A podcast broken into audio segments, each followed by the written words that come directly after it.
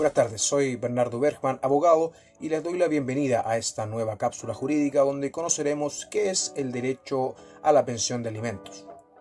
El objetivo principal del derecho de alimentos es la de permitir la subsistencia misma de una persona, logrando que el titular o beneficiario goce de condiciones necesarias para lograr su mayor realización espiritual, personal y material. Pero, ¿qué es la pensión de alimentos?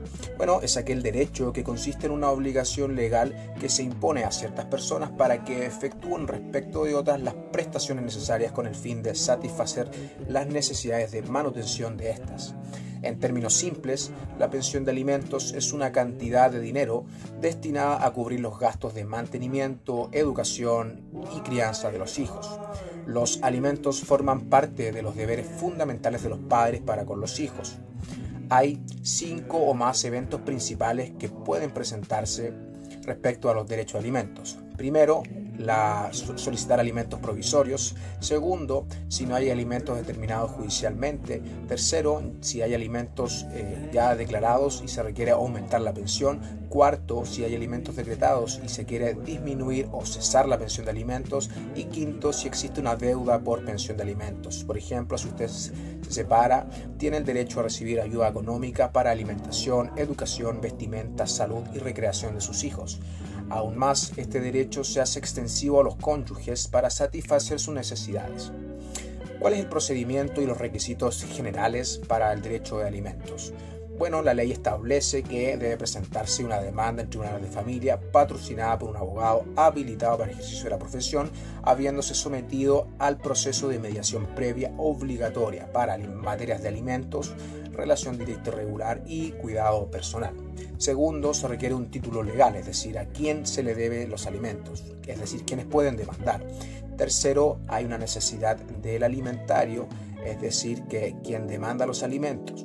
Procede una demanda de alimentos cuando los medios de subsistencia del alimentario quien recibe la pensión no le alcancen para subsistir de un modo correspondiente a su posición social. Cuarto, solvencia o capacidad del alimentante, es decir, quien está obligado al pago. El juez, al momento de fijar la pensión de alimentos, debe siempre tener en cuenta las facultades del alimentante. Lo anterior quiere decir que si el alimentante no tiene posibilidad de pagar la pensión de alimentos, deberá pasar al siguiente obligado en el orden de prelación que establece la ley, sin perjuicio de los apremios contemplados en la misma que se pueden decretar, ya que el alimentante para que el alimentante cumpla su obligación de manera forzosa. Y quinto, hay una audiencia preparatoria y una audiencia de juicio. Sexto, hay una sentencia definitiva. La pregunta es, ¿a quién se debe alimentos y quién debe pagarlos? Bueno, los alimentos se deben por toda la vida del alimentario siempre que continúen las circunstancias que motivaron la demanda. O sea, es necesario primero un título legal, la necesidad del alimentario y la solvencia del alimentante. La ley establece que los alimentos debidos a los descendientes y a los hermanos cesan cuando estos cumplen 21 años de edad, salvo que se encuentren estudiando una profesión u un oficio, caso en que la edad para el pago de los alimentos es hasta los 28 años de edad tienen derecho a demandar alimentos, es decir, tienen un título legal para hacerlo. Primero el cónyuge, los descendientes, es decir, los hijos, nietos, bisnietos, los ascendientes, o sea, los padres, abuelos, bisabuelos, los hermanos y quien hubiera hecho eventualmente al alimentante una donación cuantiosa. Ahora, ¿quién es obligado al pago de la pensión de alimentos? Bueno, el cónyuge, ¿cierto? Los abuelos de manera subsidiaria.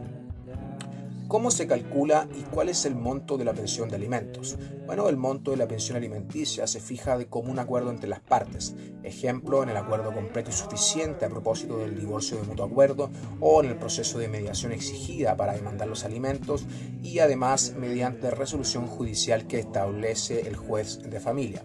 El monto mínimo de la pensión alimenticia no puede ser inferior al 40% del ingreso mínimo remuneracional si es uno el alimentado, uno de los hijos.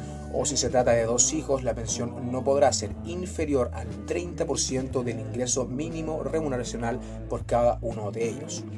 Ahora, ¿Qué sucede si hay incumplimiento del pago de la pensión alimenticia una vez que está sido decretada? Bueno, existen apremios o castigos para el, pago de la, para el no pago de la pensión de alimentos, por ejemplo, imponer arresto nocturno hasta por 15 días con posibilidad de repetir este acuerdo hasta el pago de la deuda alimenticia.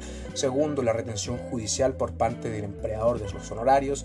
Tercero, las cauciones que aseguran el pago de una pensión alimenticia. Cuarto, orden de arraigo en contra del alimentante o imposibilidad de salir del país. Quinto, retención de la devolución anual de impuestos a la renta de la Tesorería General de la República. Sexto, suspensión de la licencia de conducir con plazo hasta por seis meses. Séptimo, actualmente la retención del 10% de los retiros de la AFP. Eso ha sido por hoy. Gracias y bienvenidos. Mi nombre es Bernardo Bergman